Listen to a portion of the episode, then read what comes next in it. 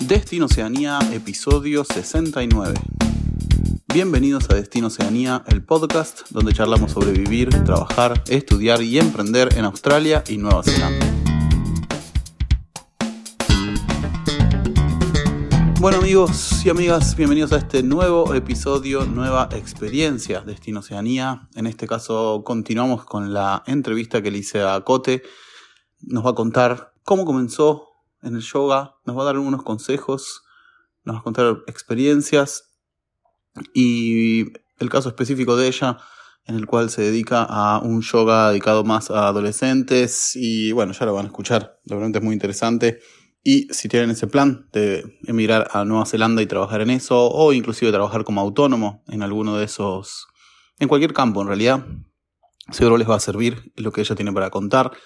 Pero antes de eso, solo recordarles que pueden visitar nuestro website en caso de que estén interesados en emigrar hacia el hermoso país de Nueva Zelanda. Pues tienen nuestra guía para trabajar y guía para migrar eh, a Nueva Zelanda.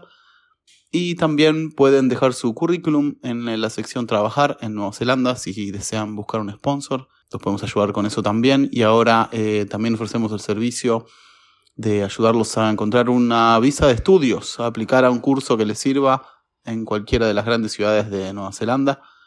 También se encuentra en nuestro website, así que pueden llenar un formulario en el cual se hace como una, un asesoramiento de su caso a partir de los detalles que ustedes dejan y les da una idea de cuán, cuál es la posibilidad real de aplicar esa visa de estudio. Por último, les recuerdo que tenemos consultorías tanto para hacer su plan de viaje como para hacer cualquier pregunta que quieran en cuanto a venir hacia Australia y Nueva Zelanda. Pueden hablar con Gastón o conmigo. Y si tienen alguna pregunta técnica específica en profundidad sobre cualquier tema relacionado a inmigración en Nueva Zelanda, pueden hablar con nuestro Immigration Advisor a través de nuestro website también. Así que sin más, los dejo con la entrevista con Cote para que la disfruten. Después de que yo hice mi curso de yoga, me amaron ahí las, las señoras, las, las, Karens, las, Karens, todas las Karens.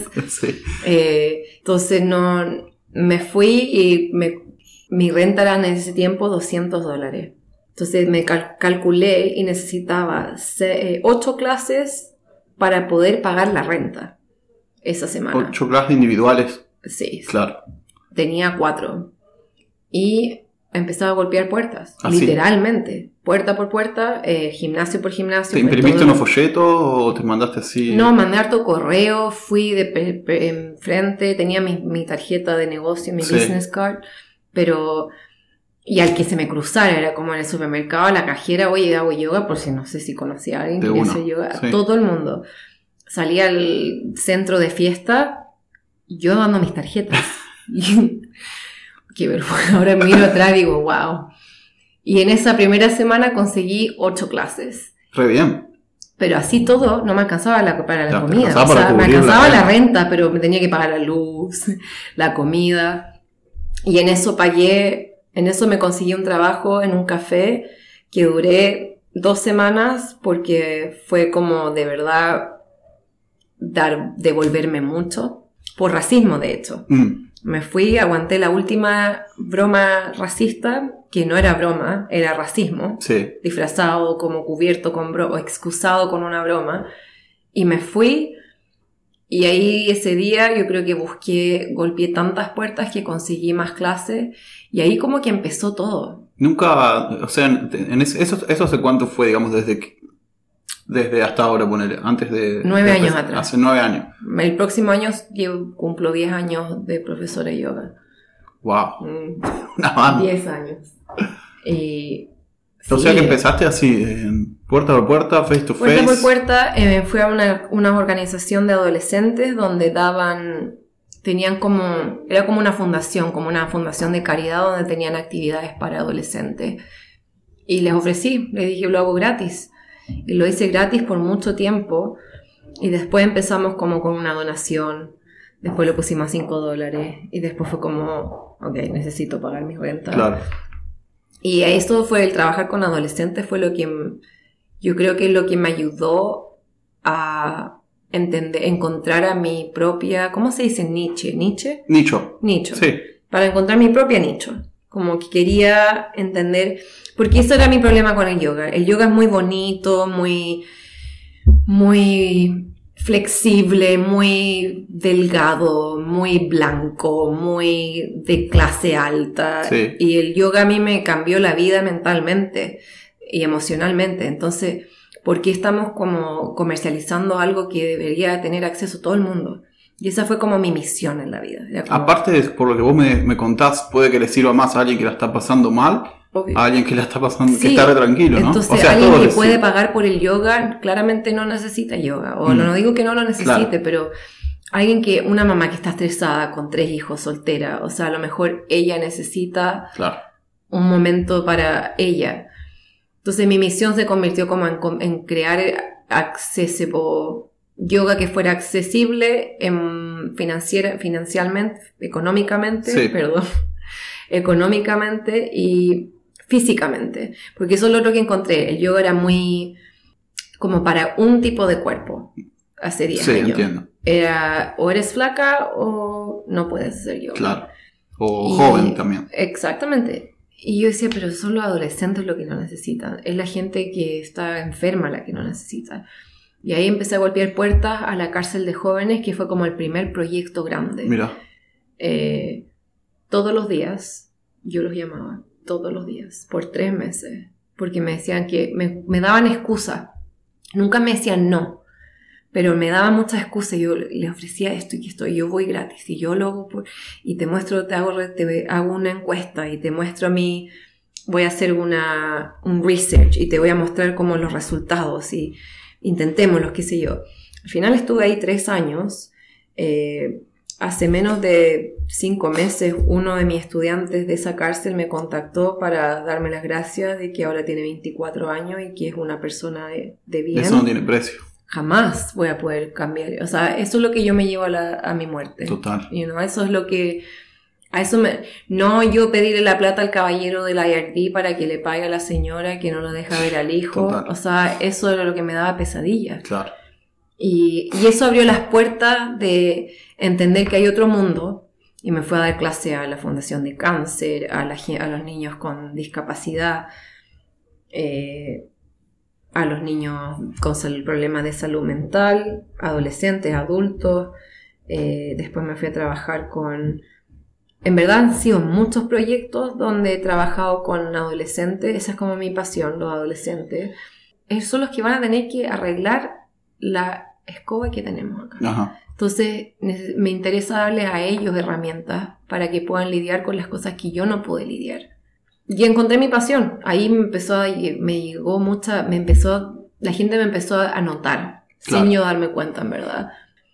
¿Cuánto tardaste hasta que desde que empezaste a, ofrecer tus, tus clases o para poder eh, dejar eh, los trabajos? ¿Vos estabas trabajando en oh. café mientras part-time y todo eso? Duré dos semanas. Dos eso semanas. fue.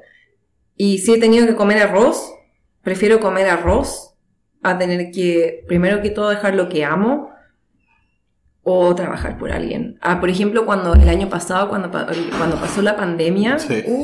Claro. A mí, ¿a quién se le ocurre abrir un estudio de yoga cuando el COVID es como encierro a la gente en una pieza a respirar todos juntos? El, el yoga es lo menos COVID friendly, como lo chistoso que hay, pero, pero salió esta oportunidad de abrir el estudio. Llevaba, llevo casi 10 años dando clase, era oro nunca, era muy buena la oportunidad para decir que no. Y me fui a la mierda, en verdad, porque me enfermé, eh, Tuve que tomarme seis meses de, sin trabajar. Eso fue muy choqueante porque, no sé, yo vivía el día a día y lo que juntaba al costado me lo consumió eh, la enfermedad cuando me diagnosticaron y me descubrí que tenía una, necesitaba una operación y tuve que ir privado y la plata se me fue pero en semanas. Carísima salud.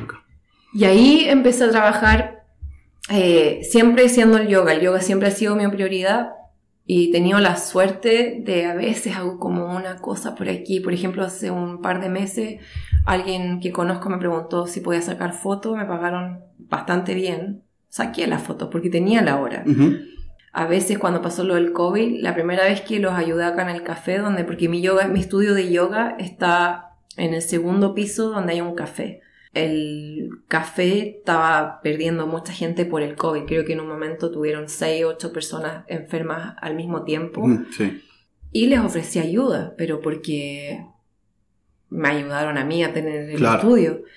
Y ahí era como hasta que yo volviera a estar como firme en Pero está bueno porque mientras tenías, tenías un momento libre en, de yoga, podías dar la mano acá y de paso, o sea, no, es lo ideal. No, pero... lo hablaba con, y de hecho a veces aún lo hago, si ellos están muy ocupados y alguien se les enfermó o están muy ocupados y yo estoy libre, yo los voy a ayudar, obviamente me pagan, pero yo todos los días que ayudé, a las 12 me iba a dar mi clase. Claro. Y después volvía. O sea, y antes de tener el estudio, ¿dónde dabas las clases? En todas partes. ¿Alquilabas lugares? Casi, la mayoría de mi trabajo era privado. Antes del ¿A domicilio? No, eran oficinas. Ah, ok. Era como oficinas, organizaciones eh, privadas, eh, públicas. Tenía en, una, en un instituto donde di clases por muchos años. Y ahí yo arrendaba el lugar para para darles clases como tres veces a la semana como al público.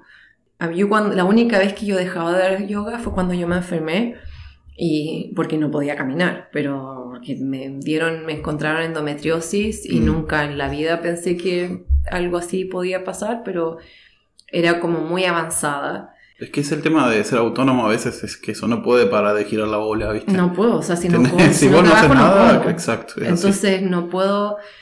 Y entonces daba clase y lo, eso era el problema, que por casi 10 años no tuve como, eh, no estuve, no estuve establecida. Era confuso para mis estudiantes porque el lunes voy a dar clases aquí y el martes aquí, pero no a la misma hora. Y el miércoles sí doy clases, pero es en el otro lado de la ciudad. Pero vengan, la gente no le servía. Sí, yo, fui a, hace como le, siete años fui a una clase tuya. Oh. sí. Sí. Ahí hice la fundación de jóvenes. Yo ahí estuve varios años hasta que la fundación cerró y de ahí yo me fui al instituto donde yo ya llevaba tiempo dando clase y lo arrendaba en las tardes, obviamente más restringido. Y lo que cubría mi living cost era las oficinas, eh, las oficinas comerciales, que a veces pienso como igual una no me haría mal en estos momentos. Claro. Porque la inflación. Sí, sí. Pero la oportunidad de que se le da acá no la podía no, rechazar. ¿Y cómo, no sé si vos, qué tipo de arreglo tenés vos acá, pero ¿cómo es más o menos cuando vos querés alquilar algo para hacer, para, mm. para hacer lo que vos haces? Es como un contrato por años, ¿no? Pagas depende de la, depende. Depende, eso Yo creo que sí.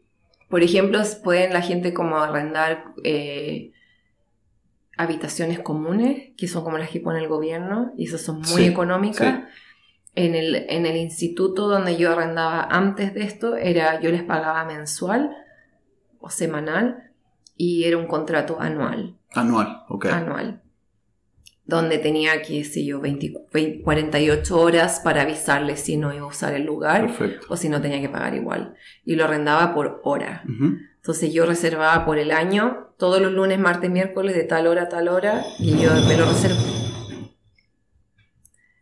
bueno, de, lunes a lunes, martes, miércoles yo reservaba y se asegura, ese, eso me lo aseguraban.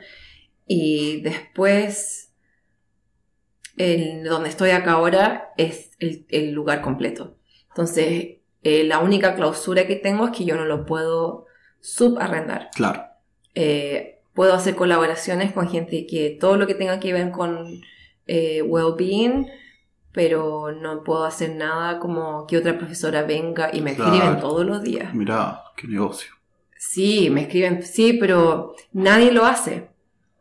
Ningún estudio lo hace. Todos los estudios son estudios establecidos y esa es la transición que estoy tratando de hacer. De, mi, mi marca es como Yoga by Cote. Sí. Y ahora estoy transitando a Being Yoga. Entonces no voy a, no quiero ser el rostro de la marca porque a veces tengo una profesora, pero si ella viene, alguien viene a ver a Cote y Cote no está, siento que lo estoy estafando. Claro, si está tu nombre ahí, ¿dónde está? y también muy expuesta, creo que ahora me estoy interesando en hacer otro tipo de cosas, estoy haciendo, estoy la new um, curadora del Pechacucha, que es como una organización global, donde son como los TED Talks las charlas de TEDx, pero más pequeñas y más comunes, como, como relacionadas con la ciudad. Y eso es como, eso es voluntario, y eso es como un hobby, no un hobby, pero el yoga es algo que yo creo que sí voy a hacer toda mi vida, pero también me he dado cuenta desde la pandemia que no es lo único que puedo hacer. Y hago harto como public speaking. Ah, sí. Hago mucho, eh, muchas charlas públicas, sí. se dice. ¿Mm? Eh, todo relacionado con la salud mental. Como que sin querer, queriendo y sin hacerlo a propósito, eh, mi, nicho se convirtió en adolescentes, salud mental, ser sustentable, preocuparse de uno mismo, como que no tanta espiritualidad ni tanto hacerlo tradicional, pero mi yoga está reflejado, o sea, o sea como diferenciado por, por ser más creativo, lo que tú dijiste, como tenía un DJ, eh, hacemos el Gloga, que es con pintura UV, con las luces UV. Eh, claro, experimentas un poco. De todo, o sea, ¿quién no ha hecho? He hecho yoga hike. ¿Quién no ha hecho? ¿Yoga hike? Yoga hike. Ah, hike. Ah, no todavía, es ilegal. Por no el 2%, no, no fue legal. Sí, o sea, estamos, estamos preparados para que alguien se mate. O sea, es que eso es, en verdad. Pero no estamos preparados para fumarnos un porro. Total. No lo entiendo, pero bueno. Aparte, el 49% sí quiere. Sí. Pero bueno, eso para, para otro, para otro episodio. Arreglado. Para mí eso estuvo arreglado. No sé, la corrupción acá. Sí, hay corrupción en todas partes. ¿Sabes qué te quería preguntar, Cote? Ponele que alguien te, está, alguien te está escuchando y es profe de yoga ya listo, con experiencia y dice, bueno, yo quiero ir y quiero, quiero hacer lo mismo. Vos decís que el, poco tiempo que te da una working holiday de un año y todo lo que implica adaptarse llegando al otro lado, ¿es realista esa posibilidad? ¿Conseguir un lugar, conseguir alumnos y todo eso? ¿O lo ves medio...? Creo que no es imposible, pero a lo mejor venir con la mente abierta de que yo creo que eso es lo que me pasa a mí harto, sobre todo con las Working Holiday, y no solo los latinos, Working Holiday en general, que me dicen, pero ¿cómo lo hiciste? Claro. Sacándome la mierda todos los días. Pregúntale a María, trabajando, trabajando, ah, trabajando, a, golpear puertas, a sacrificarme. Yo llego acá a las 6 de la mañana y mi última clase es a las siete y media. De la tarde, claro. Sí, y sí tengo ventanas entre medio, pero pero no vas a irte a hacer otra cosa y volverte. No, aquí lo es, ir a un trabajo, voy a trabajar en una oficina. Mira, puedo trabajar desde las 8 hasta las 8 y media, pero tengo una clase, ¿me entendí? No puedo. Esto es esto nada, pero, pero creo que para, no solamente para la profesora de yoga, yo creo que he conocido gente que han venido ni siquiera con la Working Holiday, han venido, llegado con eh, visa de turista y han mostrado a la gente, a los, a los locales, tanto, tanta dedicación o perseverancia que la gente te va a ayudar. Entonces yo creo que depende de la mentalidad con la que uno venga, depende de la perseverancia. Creo que perseverancia es lo que más busca la gente. ¿Y eh, cómo, cómo, es la palabra? Constancia, ¿no? Constancia, yo creo que es lo que... Consistencia, también. La gente necesita consistencia eh, También pensaba que tenés que, como si vos venís con la, con la idea de hacer una aventura, recorrer todo el país, es algo que tenés que descartar. Mm. Si realmente querés dedicarte a eso, ¿no? Es que no paga bien. Entonces, eso es lo que yo creo que es bueno entender, que yo lo estoy entendiendo ahora. Es distinto tener un negocio de vender zapatos, salchichas, yoga. Da lo mismo si es un servicio o un producto. Un negocio es un negocio y te tienes que trabajar mucho. Pero de yoga, vivir de profesora de yoga, como de ir a los gimnasios, ir a los estudios, no paga bien. Entonces, y tampoco el yoga sí es una industria muy cara, pero por lo menos yo personalmente, yo no cobro caro, porque siempre me he enfocado de que sea accesible. Entonces, entré al yoga con la mentalidad o con el entendimiento de que millonaria no me voy a hacer. Sí. Eh, necesito, me equivoqué de carrera. Eh, si quiero ganar plata, me tengo que alejar del yoga. Claro. Pero lo que te hablaba de, lo que hablábamos anteriormente con este chico que me contactó después de casi 10 años. Claro. Que no sé cómo me encontró. La felicidad esa no tiene precio. Oh. de que le cambiaste la vida a alguien. De que él hayan pasado 10 años casi y que él aún me recuerde y recuerde las herramientas que le entregué y que me diga aún las uso. Eso es un influencer. Y no necesito que el, eh, el Facebook lo sepa. Yo lo sé. Bueno, puedes combinar las dos. Ah, si le llegas a más gente, vas a influenciar a más gente. Y vas a ganar más plata. Sí, y eso es lo que estaba aprendiendo ahora, que necesito encontrar el balance personalmente de que no necesito ser, no quiero ser millonaria, no necesito ser millonaria, pero sí quiero poder pagar mis cuentas, poder ir a cenar, poder comprarme algo que quiero. Lo que pasa es que quizás es un área, viste, un poco complicada en ese sentido porque vos, es como decís vos, estás de, por un lado brindando un servicio que le, que le pueda hacer bien a la vida de la gente y tenés que cobrarlo también, viste. Entonces tenés que encontrar ese equilibrio.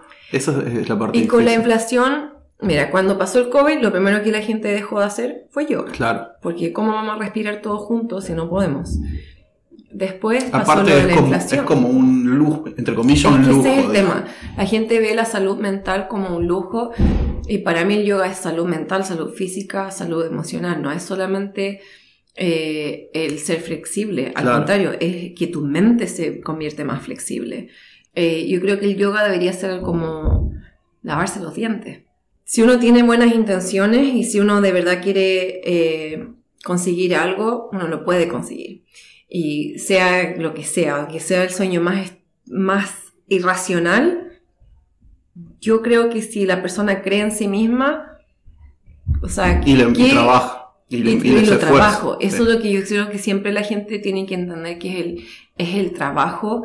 Eh, extendido por un largo periodo de tiempo. Casi, por lo menos yo son casi 10 años. Ahora sí la gente me llama. Claro. Y sí me ofrecen. El principio de año tuve la, di la charla para una conferencia de doctores, primera vez. Y a lo mejor, no sé con qué lo hablé, pero yo decía, es la primera vez que cobro tanto. Claro.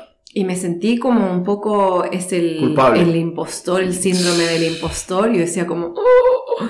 y el la persona que me contrató, apenas yo llego al evento, me dice, casi que, bueno, mm, más te vale que la charla esté buena por lo que cobraste. Ah, yo cobré el mínimo. Hermosa la recepción. No, preciosa. Mucho tacto la persona. Sí, no, es doctor, o sea, cero tacto. Y termina la charla y una persona pone la mano arriba y dije, oh, no, ¿qué voy a hacer ahora? Sí, te sacan del, sí. de lo que estudias, o lo que tenías preparado. Claro, y me pillaron de sorpresa y la señora dice, puedo ser, quiero solamente decir que esta fue la mejor charla que he tenido en toda la conferencia y vengo hace dos años. Y el caballero me queda mirando como, ok, justificado. Y ahí le hiciste vos, la señora, sí. subirme el sueldo. Pero mira, lo yo causo eh, como harta, harta, harto interés a veces a la gente cuando sabe mi historia y lo entiendo porque me, han, me he llenado de oportunidades. Cuando yo empecé a hacer yoga, yo me preocupé de ofrecer yoga a la gente que no le ofrecían el yoga. Y de hecho tuve una profesora de yoga, una mujer muy venenosa, envidiosa, y me dice como, ay, es que yo llevo casi 20 años dando yoga. Y la digo, la única diferencia entre tú y yo es que a ti nunca se te ocurrió en 20 años ir a la cárcel de jóvenes. Claro, jamás, hacer algo distinto. Jamás pensaste que la gente con cáncer podía hacer yoga. Jamás te importó. Eh, entonces, sí, me he trabajado harto, pero a la vez ha sido por, por mi pasión. Creo que si la gente tiene pasión, hay que seguir nomás y encontrar. Por eso digo, si tengo que comer arroz, prefiero comer arroz a, a dejar esto, porque cuando veo la transformación en la gente, eso es lo que me alimenta, en verdad. Eh, lo que, hay algo que te quería preguntar en cuanto a mm, trabajar de profe de yoga. ¿Existe la, posibilidad de ser empleado de esto? ¿O de poner en un gimnasio, en un centro de eh, yoga? Soul Trader. Te contratan, te contratan como, contratador, contratista. Creo que sí. Sí. Eh, creo que eso es como más de, del yoga. Por ejemplo, si alguien tiene como ya establecida una audiencia, tienen ya establecido, por ejemplo, no sé, voy a hacer yoga solamente a mujeres embarazadas. Eso igual ayuda. Claro. Porque tienes como tu propia, eh, qué sé yo, nicho. Sí, eh, especialidad a poner. Especialidad. Eh, y puedes encarar con, eso ya. Claro, entonces, por ejemplo, puede llegar alguien así como ir a todos los estudios y decir, bueno, soy profesora de yoga, pero solo para embarazadas. Entonces, eso te empieza a generar una reputación. Claro. A mí me conocen acá por, la, por ser la profesora de yoga creativa y la que trabaja con los adolescentes. Entonces, cada vez que hay como eh, alguna oportunidad, estuve en el museo el fin de semana porque están haciendo una exhibición donde pintaron todo el museo antes que lo destruyeran. Ah, sí, lo de graffiti está excelente. Increíble, o sea, nunca vi vida, he visto algo así. Más de 60 artistas, creo que son 6 internacionales, y, y me contrataron para hacer micro meditaciones. Ah, mira a mitad del camino de la exhibición, porque es muy mucha estimulación. Y, sí, es verdad. Y le pregunto, sí, es verdad. Sí, es, Entonces le pregunto a la chica que me contrata, digo, ¿por qué me llamaste a mí? Me dice, ¿pero a quién más voy a llamar? Y es como, oh, ok. Claro. Entonces ya tengo como una reputación de que la gente lo pasa bien, hicimos la fiesta de UV, eh, si la gente viene como con algo, o profesora de yoga para niños, you como solo para niños. Entonces, creo que eso ayuda, pero si tu enfoque es venir a juntar plata, mejor practica yoga. para ser honesta. a mí sí, porque a mí en el, en el gimnasio el primer pago no me pagaba ni siquiera 25 dólares a la hora. Y ese es como lo que te pagan en verdad. Claro. Creo que ahora es como el, el como lo estándar, es como 60 dólares. Y aparte es raro que tengas 40 horas asegurada por casi imposible. A 60 dólares la hora por 40 horas ah, es como imposible. sí, es imposible. Eh, entonces como puede ser como part-time, como lo hacía yo, lo tenía, tenía una o dos clases, empecé como a formar algo hasta que tuve suficientemente, la, audiencia suficiente como para... Em, creer más de que podía hacer más. Sí. Creo que eso sí, no es imposible, pero creo que es difícil que te difícil que vengas y te contraten full time para hacer yoga nada más. A no ser que los dueños del estudio sean como económicamente, es que no, el yoga no genera plata como para poder pagarle un salario a alguien. O sea que si lo podrían tener como un ingreso extra quizá o más para, por lo que decís vos, con el propósito de ayudar a la gente que como plan de, y, también, mucha plata, y también como, como golpear puertas, porque creo que a lo mejor ir de voluntaria, ¿entendés? Como meter, entrar de alguna forma. Sí. Yo creo que yo lo hice sin querer queriendo y sin hacerlo conscientemente. Así cuando fui al White Elephant. Y era porque quedaba la esquina de mi casa. Claro. Y vi un letrero que decía, vi un letrero que decía organización de jóvenes, qué sé yo, dije, ellos podrían hacer yoga. Y literalmente caminé de mi casa al, al, lugar y les digo como, oye, quiero, me dice, ah, lo primero que me dicen, no podemos pagarte. Yo le digo, mira, si va bien, hablamos de plata. No te estoy pidiendo plata, quiero el espacio. La primera semana, cuatro personas. Yo no sé cuánta gente venía cuando viniste. Y había unos 20, ponele. Hubo un momento en que mis clases tenían 70. Que eran a la gorra, me acuerdo. Era voluntad. Sí, sí. Hubo un momento en que mis clases tenían como 70 personas. Wow. Y Increíble. Era, pero yo no me di cuenta cuando eso empezó a pasar, como que eh, la pasión, y eso es para alguien que tenga pasión con otra cosa, es lo que tiene que ser como tu, tu motor.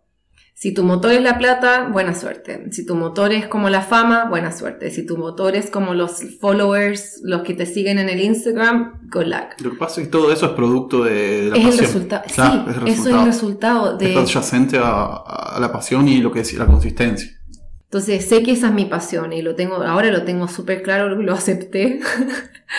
Pero ese es el enfoque. Y, y no es imposible, en verdad. Creo que las cosas son posibles si uno lo intenta. Sí. Otra cosa que contaba Gastón, que él también es profe de yoga, mi, compañero de podcast, eh, que él fue a Australia a vivir y quería trabajar de eso, ¿viste? Eh, era electricista, pero quería hacer, dedicarse más a lo que le gustaba. Entonces empezó, él también tiene experiencia como marketing digital, ¿viste? Entonces hizo un pequeño estudio de mercado y se dio cuenta que nadie estaba ofreciendo yoga a domicilio de las casas. Entonces dijo, ok, nadie lo ofrece, es algo que puedo ofrecer yo. Que digo, no es el, capaz que no es el mismo caso para todos, pero es algo a tener en cuenta. O sea, ¿qué está faltando? ¿Qué, falta? ¿Qué puedo ofrecer? ¿Qué es lo que nadie está ofreciendo? ¿Qué necesidad hay que puedo cubrir. Como vos encontraste ese es el punto. ese es el punto. Yo no quería ser como la... Yo cuando la gente piensa en yoga, en lo, que, en lo primero que piensan, yo soy lo contrario. Y eso siempre ha sido mi enfoque. No quiero que me comparen con la, con la típica profesora de yoga. No soy nada comparado con eso porque en mis clases la gente se puede reír, en mis clases la gente puede eh, detenerse, en mis clases la gente puede conversar.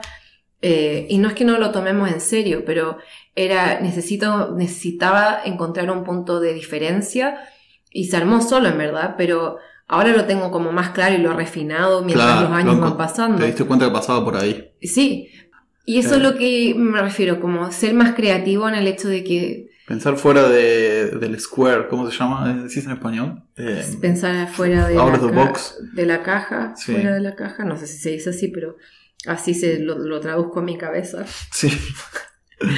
Eh, te hago una pregunta. Decime mm, las últimas dos que te hago. Decime cuáles son los pros y contras que vos encontrás después de 15 años, ¿no? 15 años. Sí, de vivir acá. Este eh, los pros es que, o sea, a los tres meses o dos meses de llegar acá me compré un auto. Mm. Segunda, tercera, cuarta mano, da lo mismo. Me compré un auto, jamás pensé que iba a ser dueña de un auto. Eh, eso me, llamó la atención, eh, que si puedo trabajar, puedo conseguir lo que quiera, que hay oportunidades. Acá el que no trabaja es porque no quiere esos son los pros. Le me gusta la tranquilidad ahora. Creo que al principio me, ahogaba, me molestaba. Eh, a veces ir a Oakland es como mucho para mí. Es la edad de eso. Oh. a mí me pasó lo mismo, por eso te digo. Claro, como que cada vez me gusta más la ciudad. eh, los otros pros es que creo que eh, no es imposible como comprar una casa o empezar tu negocio o estudiar. O sea, puedes eh, proyectar a largo plazo, ¿no? Sí. A eso te referí. Sí. ¿Y cuáles serían las contras de vivir acá, según tu punto de vista? El tener que dejar, el tener que aceptar, yo creo, que la gente no son como los sudamericanos. Creo que tenemos una expectación de que sean más fiesteros, más mm. alegres, más cariñosos. Y no lo son. Y creo que es importante, es un contra, sí, porque no sé, dejé de abrazar a la gente. De hecho, hoy día tú me saludaste y fue como, oh, porque, bueno, como que eh, me cuesta. Te invadí tu espacio. Claro, como me tocó. me tocó la mejilla. Ahora, la toqué el hombro, ¿eh? lo quiero decir acá. Me tocó, no, la mejilla, así como, oh. Pero, pero yo ahora ya me acostumbré, lo encontró como un contra, así, porque eh, nosotros somos más cálidos, pero también aceptar que las culturas son distintas, somos demasiado distintos, mm. como el aceite y el agua. Y, y, si uno está en, con lo bueno y lo malo, ¿eh? Sí, y, uno, y si uno está dispuesto como a aceptar que es así, no lo van a pasar mal. Lo otro contra, creo que el lenguaje fue difícil, o sea, hubiera dado cualquier cosa por haber aprendido un poco más de inglés mm. eh, antes de venir, eh, porque me habría ayudado, me habría saltado muchos, muchos momentos. Momentos de, de vergüenza o de no querer repreguntar después de tres veces, listo, no le pregunto más. Mira, sé que llevamos harto rato, pero la vergüenza es algo súper importante porque si, volviendo al ex, te vamos a nombrar de nuevo, gracias por escucharnos, pero si no hubiera sido por él que se reía de mí y se burlaba de mi inglés, que fue lo más cruel que alguna pareja mía ha hecho, yo no habría aprendido inglés.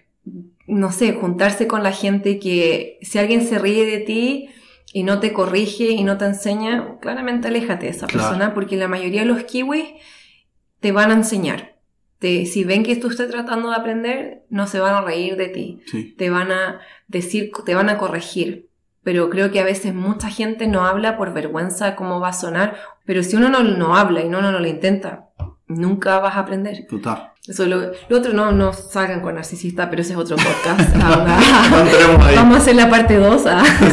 del ex. ¿ah? Los vamos a invitar. ¿ah? Eh, ¿Y un consejo? Sí, sí, damos un consejo para los que están planeando venir para acá. Sí, porque le, le toqué un poco ese tema. No, suena, a veces la gente lo toma mal, pero siempre le digo a los latinos, no te juntes con latinos porque quiero que aprendan inglés, porque si no se pueden volver, no se puede, pasa que no se pueden quedar acá, Pasan que, no sé, tu visa no funciona o tus planes cambian o simplemente no se dio. Volver a Sudamérica como hablante fluido de inglés te va a cambiar la vida igual. Entonces, a Sudamérica o a cualquier lado. a cualquier parte del mundo, es verdad. Entonces, perder ese tiempo, esa oportunidad de perder esa oportunidad de aprender la lengua es lo más silly, lo más como mm, lo malo que he visto. Creo que no es. Una vez fue a dejar una chica al aeropuerto que llevaba dos años acá porque extendió su visa y ni siquiera, ni siquiera pudo hacer el check-in sola. Lo único que hizo fue carretear fiesta, fiesta, fiesta con Pero encima es caro. no sé, no, si con latinos. Y yo sé que uno se siente solo a veces, pero que tu network sea pequeñito, que sea uno o dos amigos de Sudamérica y el resto como que traten de ser curiosos con la cultura porque así van a aprender. Y no solamente tienen que ser kiwi, la mayoría de mis amigos son inmigrantes, casi 1 o 2% latinos el resto de cualquier parte del mundo, de China, Corea, Alemania, República Czech Republic, de, como tantas partes, y un, un, par de latinos, y el resto son kiwi. Pero creo que fue por eso que aprendí inglés. Ese creo que es el consejo. o sea, mézclense con, mézclense con gente, salgan del círculo de latinos, mézclense con gente, conozcan otras Y no los comparen, porque siempre a veces me irrita cuando escucho, estoy en un restaurante y escucho como a los a los latinos hablando mal de los kiwis. Y a mí me hiere porque yo me digo, como digo, siento que soy una chiwi, si casi la mitad de mi vida la llevo acá.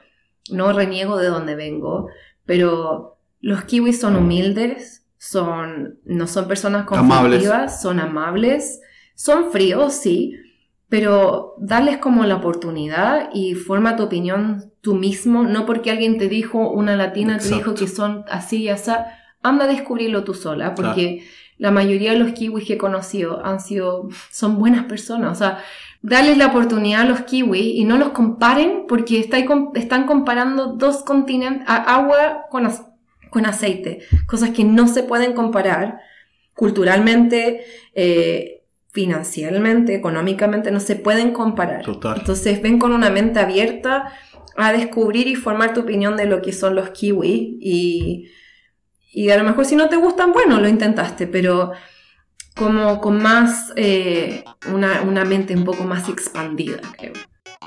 Bueno amigos y amigas, espero hayan disfrutado de esta entrevista. Les recuerdo que pueden contactarnos a contacto arroba destinoceanía.com por cualquier consulta que tengan o cualquier cosa que quieran comentarnos. Recuerden de dejarnos 5 estrellas a donde sea que nos escuchen y de suscribirse y seguirnos, que también nos sirve mucho. Así que mm, nos estaremos encontrando en, la próximo, en el próximo episodio de Destino Oceanía. Adiós.